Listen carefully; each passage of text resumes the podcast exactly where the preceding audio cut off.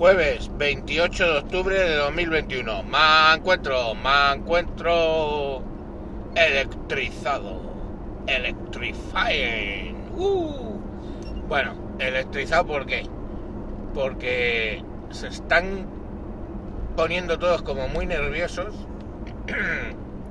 con pruebas que están haciendo los estados para el caso de un apagón. Eh, pues hay ya varios estados europeos que han hecho la prueba de qué pasaría si hubiera un apagón. Y están hablando de que no, la pregunta no es si va a haber un apagón, sino cuándo. Y luego pues la gente que se pone un poco nerviosa, porque me han llegado a preguntar amigos que qué pasaría en las empresas de alimentación y algunas cosas si hubiera un apagón. Y bueno, pues chicos, no sé. Ya vimos lo que pasó en pandemia con todo el país parado y lo único que funcionaba eran las empresas de alimentación. Así que yo en principio no me preocuparía. Pero, o sea, miedo es libre, lógicamente. Yo entiendo que, que, que, que pudiera ser bastante problemático que el apagón se extendiera mucho tiempo. Porque no es solamente, en mi caso, no es solamente que te quedas sin luz. Es que la gente se hace muchos líos. Dice, no, me quedo sin luz, pero tengo calefacción. No, colega, porque la calefacción depende, excepto que tengas calefacción central y habría que ver, depende de una caldera que tiene un, un tema eléctrico que tiene que mantenerse. El, la comida pues depende de una nevera que lo, lo, suyo es si se os va la luz la nevera es abrirla lo menos posible. O sea la nevera aguanta bien el frío porque precisamente para eso está aislada para que no eh, le entre calor pero lógicamente primero son solo unas horas o sea pongamos a lo mejor 8 horas el congelador que aguante un poquito más pero luego se va a descongelar y os lo tenéis que comer, claro. Pero eh, lógicamente pues depender de la electricidad para ese, para ese tema. ¿Qué es lo que yo haría? Ahí cada cual tiene su tema. Si tienes una terraza, por favor, no hacer si no tienes terraza, porque los gases de la combustión son muy tóxicos. Por eso la gente se suicida dentro de los garajes de sus chalets. No sé si lo habéis visto alguna vez. Con... Arrancas el coche dentro del garaje del chalet y ala, a dormir. Eternamente. Así que, lo que voy a decir, solo si tienes una terraza abierta y bien ventilada, pues yo tendría un pequeño generador que no necesitas mucho porque lo único que tienes que tener es tirar una línea a, la caldera, si el, que el problema es el frío, y, o a la nevera, si el problema a la nevera y a la, a la cocina, y con eso pues tratar de tirar a una cocinita pequeña y a un, y a un, y a un frigorífico, y a frigorífico, vamos. Y poner un pequeño generador. La cuestión al final es que tampoco, no sé, tampoco es muy caro, pero tampoco no sé si merece la pena. Primero, porque la calefacción en España, a ver, ¿cómo queréis que os lo diga? Vosotros no sabéis lo que es el frío. Yo sí he estado en países fríos donde a lo mejor en invierno hace 25 grados de repente, entonces eso es eh, mortal de necesidad. Pero vamos, en, en mi casa con todo el frío que está haciendo estas madrugadas, yo lo controlo, no tengo puesta la calefacción porque teóricamente hasta el 1 de noviembre no la puedes poner, pero yo lo he controlado y dentro de la casa como máximo ha bajado a 19 grados. Oye, 19 grados, estás en primavera en el campo y dices, ay, qué gusto, 19 grados España no es especialmente frío, hay zonas que sí son un poco más frías, o sea, no me gustaría quedarme sin calefacción en Teruel, pongamos por caso, o ojo cuidado con el sur de España, no me gustaría quedarme sin calefacción en Granada, Pero, pero vamos, de, de general, pues no suele ser muy problemático. Te pones ropa y ya está. O sea, yo siempre lo he dicho, prefiero el frío que el calor porque del frío te vas poniendo más capas y llega un punto que dejas de tener frío.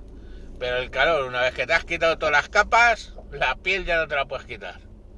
En fin, lo dicho, que, que hay mucho miedo con eso y lo que deberíamos pensar, lo que deberíamos pensar es la dependencia absoluta de Europa ¿eh? a nivel de gas y además dependiendo de eh, el gas de países tan poco democráticos como puedan ser muchos del mundo islámico y muchos como pueda ser Rusia, el gas ruso. Entonces eso es la locura, la locura. ¿Tú crees que los franceses, con todas las centrales nucleares que tienen, se preocupan mucho de lo de la electricidad? No, se ven vendiendo electricidad a toda Europa. Vamos, ya os lo digo. Entonces, pues bueno, no tienen, no tienen mucha preocupación con eso. No creo que los franceses se preocupen de que les vayan a cortar la luz. Pero bueno, ahí está el tema, ¿no? Están los países todos muy preocupados. Lo que deberíamos es dejarnos de gilipolleces ecológicas, de una prostituta vez, o de la ecología entendida bastante mal, ¿vale? Lo que tú tienes que garantizar con la ecología es la supervivencia de tu especie.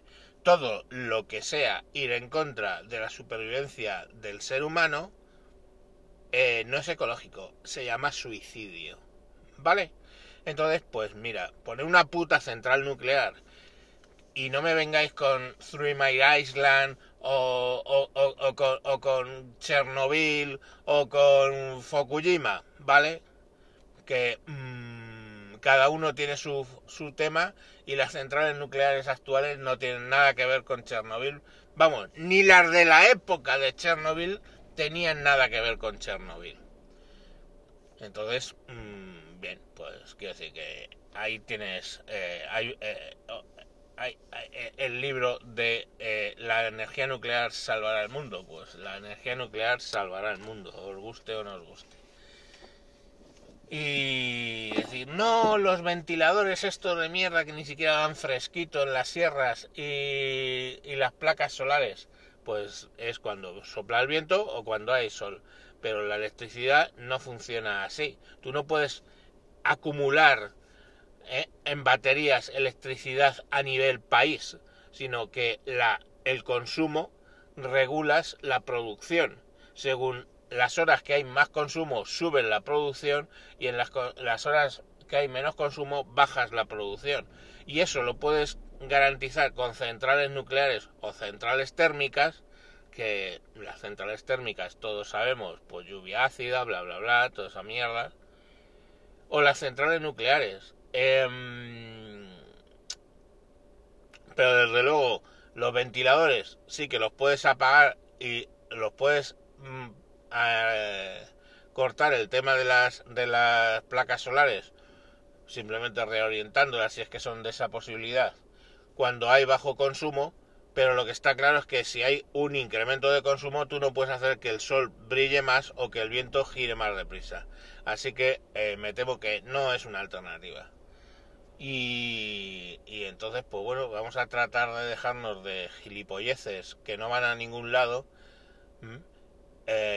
yo siempre lo digo, los 80 hicieron mucho daño con el nuclear, no, gracias, y todas esas gilipolleces. Y al final, pues lo que hay que buscar es que el beneficio de tu país y el beneficio de tu gente y el beneficio en general al siguiente de lo que es la especie humana. Si eso pasa porque se extingue el caracol rosa salvaje, pues es una putada, no te digo que no sobre todo si eres el el caracol rosa salvaje, pero del Himalaya también. Pero mmm, bueno, el señor, los señores himalayos que se comen el caracol rosa himalayo, pues mmm, viven y están bien tan ricamente. Y ya está. Y en el momento que la Tierra no sea sostenible, pues ya sabéis lo que os va a pasar, guapos. Os vais a morir como unos capullos. Por eso que a lo mejor, oye, mm, eh, el sentido de la ecología para mí es solo si tú preservas el hecho de que mmm, la población, digamos, sobreviva. Que, lógicamente, a nadie le, le gusta derruir su propia casa, lógicamente, con ellos dentro pues vale, hasta ese punto de ecología, ok. Pero punto de ecología ya pasados de vuelta, si no necesito, creo yo, poner más ejemplos, pues son auténticas soplapolleces. En fin, que esto iba a hablar de los apagones y acabado hablando de la ecología, cosa que me cabrea bastante la ecología, la verdad. La, la ecología tal como la entienden aquí. Ah, y por cierto, el premio gordo de la estupidez humana al respecto de la ecología es pensar que nosotros podemos destruir de manera irreparable el planeta. A ver, ya os lo he dicho muchas veces, sois putos monos, somos putos monos, venidos a más porque tenemos muy buena visión de nosotros mismos eh, y muy buena opinión de nosotros mismos, pero no dejamos de ser monos. Esa es nuestra capacidad de destruir el planeta, ¿vale? O sea, el planeta le puedes hacer muchas perrerías, ¿eh? que va a sobrevivir, y la vida en él, pues la dejarás a mínimos, pero volverá. Os, os lo garantizo. ¿Y cómo lo sé? Hostia, porque ya ha pasado. Hasta en al menos cinco eh, eventos ligados a la extinción, donde llegó en algunos de los casos a destruirse el 98% de, de la vida sobre el planeta. Y aquí estamos, colegas. Así que dejaros de putas gilipolleces ecológicas y bueno, pues más allá del punto de que preservéis vuestra propia existencia. Venga, mañana más. Adiós.